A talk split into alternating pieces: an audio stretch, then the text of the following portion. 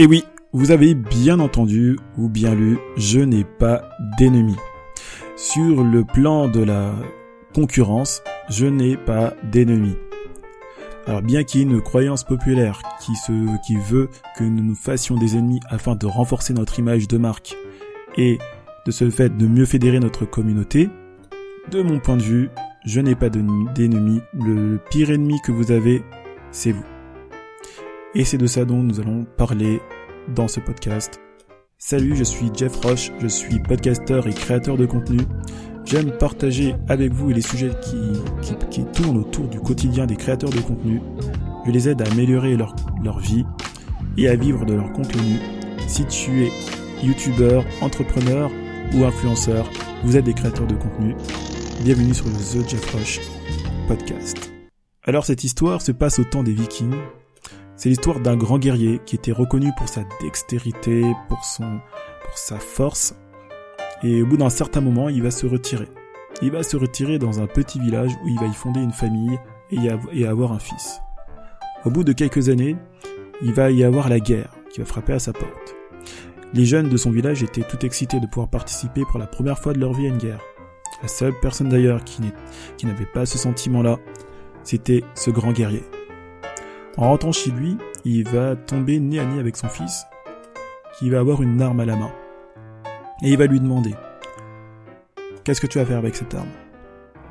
Et son fils va lui dire bah, qu'il s'en s'en va pour combattre, pour aller à la guerre.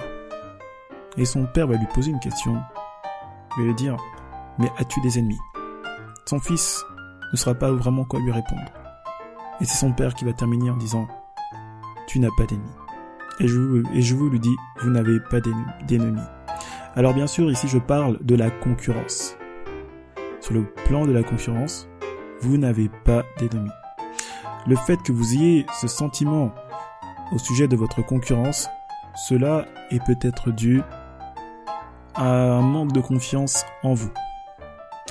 Parce qu'en vous comparant à la concurrence et en voyant les qualités qu'ils ont, vous vous êtes peut-être rendu compte qu'elle était elle était meilleure que vous. Alors personnellement, ça ne me gêne pas que mes concurrents soient meilleurs que moi, parce que mes concurrents sont meilleurs que moi dans leur domaine. En ce qui me concerne, ce que je sais, c'est que dans mon domaine, je suis le meilleur. Ce n'est pas de la prétention, c'est juste de la confiance en soi. Pour ma part, la concurrence est un moyen d'évaluer la température d'une activité. Généralement, si dans un domaine il y a très peu de personnes, il y a très peu de concurrents, ça veut généralement dire qu'il y a très peu de demandes et, de ce fait, il faudrait peut-être pas s'engager dans cette voie.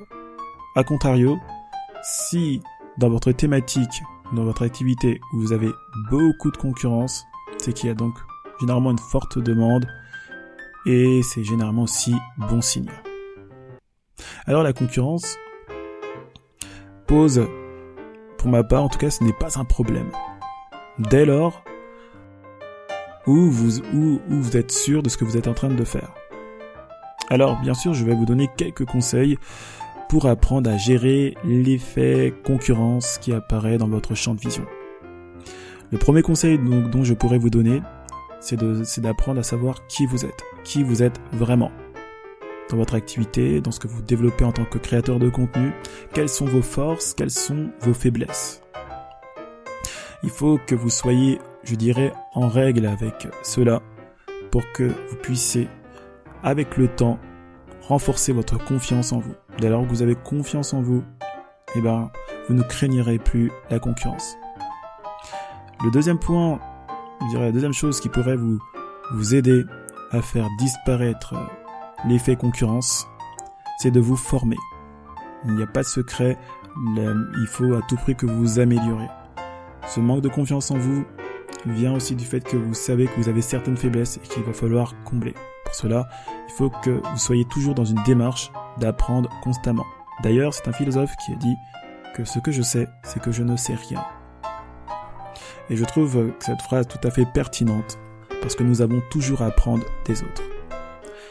Le dernier point qui pourrait vous aider à faire partir l'effet concurrence de votre champ de vision, du coup à vous rendre plus à l'aise face à elle, c'est tout simplement d'ignorer la concurrence. Alors je dirais pas sur, sur une manière absolue, car la concurrence, comme je l'ai dit au début, peut aussi vous servir à savoir, à comprendre, je dirais, la température d'un marché.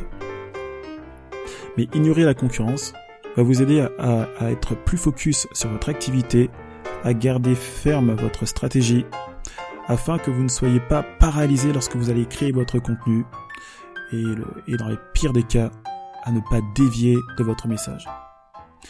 Ce podcast est maintenant terminé.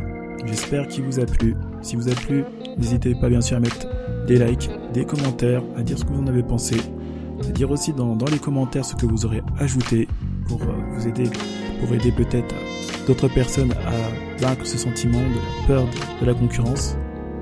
Si ce n'est pas déjà fait, je vous invite bien sûr à vous abonner afin de recevoir les prochains épisodes. N'oubliez pas, vous n'avez pas d'ennemis. C'était Jeff Roche. Salut.